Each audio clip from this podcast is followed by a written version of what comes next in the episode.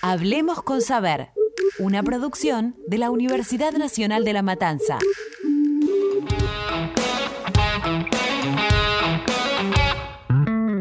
Hola, somos Abril Sosa y Melissa Vitale. Y esto es Hablemos, con, Saber. Hoy, ¿qué es el gaslighting?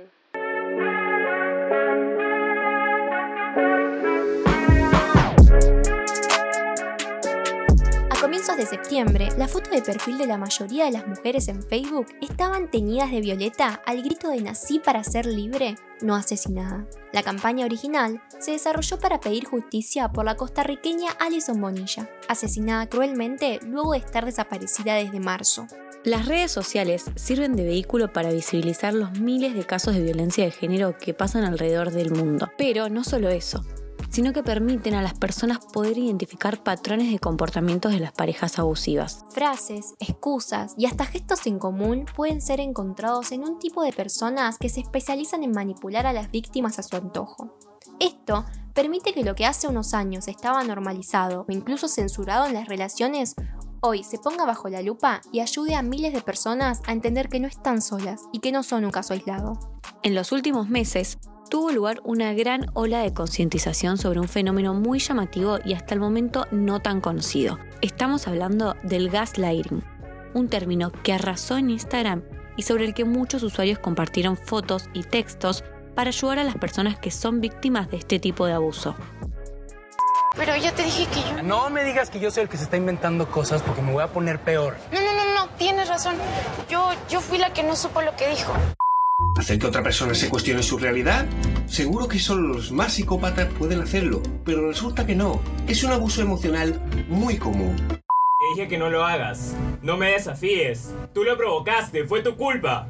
El objetivo final del gaslighter es destruir tu confianza sobre ti mismo o ti misma y después aislarte.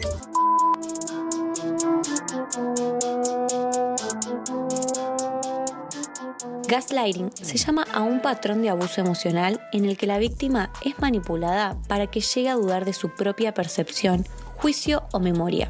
Esto hace que la víctima se sienta ansiosa, confundida o incluso depresiva. Este término, que realmente no tiene traducción al español, viene de la película clásica de Hollywood llamada Gaslight, en la que un hombre manipula a su mujer para que crea que está loca y así robar su fortuna escondida. Para conseguirlo, se esfuerzan a esconder objetos como cuchillos o cuadros haciéndole creer a su esposa que ella ha sido la responsable, aunque no se acuerde. También atenúa la intensidad de la luz y la hace creer que sigue brillando como antes. Por supuesto, esto hace que la víctima sienta que se está volviendo loca, dude de sí misma y no quiera salir de la casa.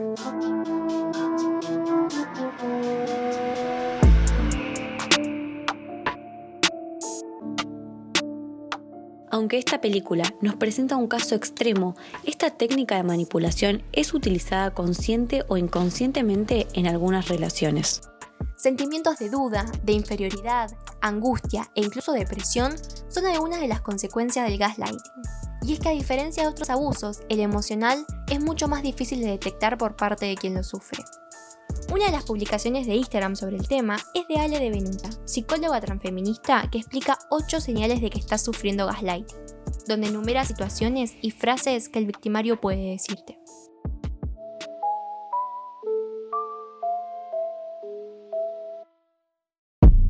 El primer punto es el de cuestionar la memoria y los sentimientos con frases como Yo nunca dije eso, estás inventando cosas. El segundo se trata de la invalidación del enojo, la incomodidad o el dolor con frases como Es que sos muy sensible. ¿En serio te vas a enojar por esto? Era un chiste.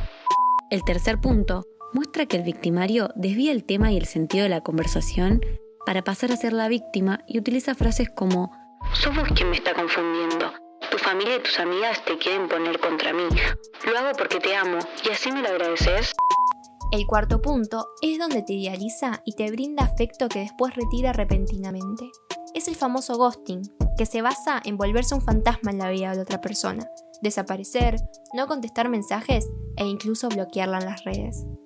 El quinto indicio de que sufrís gaslighting es que siempre cuidas de manera extrema tus palabras y expresiones por miedo a que te malinterpreten es muy común que te sientas confundida o confundido y culpable, hasta terminando en ocasiones pidiéndole disculpas a tu pareja manipuladora. Cabe aclarar que este y todos los abusos psicológicos no son cosas que solo interpelan a las mujeres y dentro de las parejas. Esto puede tener lugar dentro del círculo de amistad, la familia e incluso en el trabajo. Sin embargo, a mayor grado de intimidad, mayor grado de violencia que puede llegar a tener lugar. Es por eso que es tan importante visibilizar este tipo de comportamientos dentro de la pareja. Pamela Palenciano, comunicadora y activista feminista, cuenta en su canal de YouTube su experiencia como víctima del gaslighting y las secuencias psicológicas que quedaron de ello. Las secuelas más grandes que me ha quedado es el silencio, por eso yo le llamo el silencio asesino. Cuando yo hablo con alguien y no está pactado, si yo le pregunto qué te pasa y no me contesta o me dice nada, a mí me tiembla el cuerpo cuando eso ocurre, no lo he logrado superar. Cuando no hay un pacto de un silencio de no vamos a hablar ahora o incluso cuando yo lo he ejercido, yo he ejercido mucho el silencio asesino y cuando me veo haciéndolo no me gusta de mí misma. Otra de las secuelas que me queda es cuando me llaman exagerar. Exagerar o como sea andaluza, que cuento las cosas por mi cultura andaluza que me lo vivo muy intensamente. No puedo con eso. He hecho un proceso de dejarme cuidar también. Al principio, aparte de la terapia, de conocer a Mari Carmen, esa gran psicóloga, la terapia de grupo, antes de autocuidarte tienes que dejarte cuidar. He encontrado redes de grandes amigas que me han escuchado desde un nivel tan profundo y sin juzgarme, que me ha hecho que yo misma cuando me autoescucho intente no juzgarme. Los distintos grupos de ayuda psicológica coinciden que una de las primeras cosas que hay que hacer al momento de ser conscientes de que esta situación está en un estado avanzado es alejarse del victimario. Muchas veces la promesa de que va a cambiar es repetida constantemente. Sin embargo, la mayoría de las veces los comportamientos abusivos vuelven en cuestión de tiempo. Por eso es muy importante la firmeza y seguridad de dar este paso. Hasta en algunos casos, los posteos sobre estos comportamientos tan dañinos llegan a oídos de los propios victimarios y los pueden llegar a invitar a reflexionar y hasta intentar cambiar esas actitudes.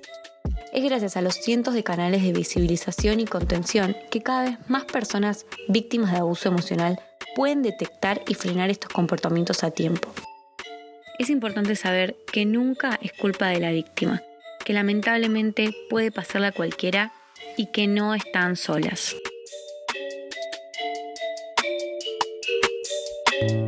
Escuchaste un podcast del Taller de Producción y Administración en Medios de la Universidad Nacional de La Matanza.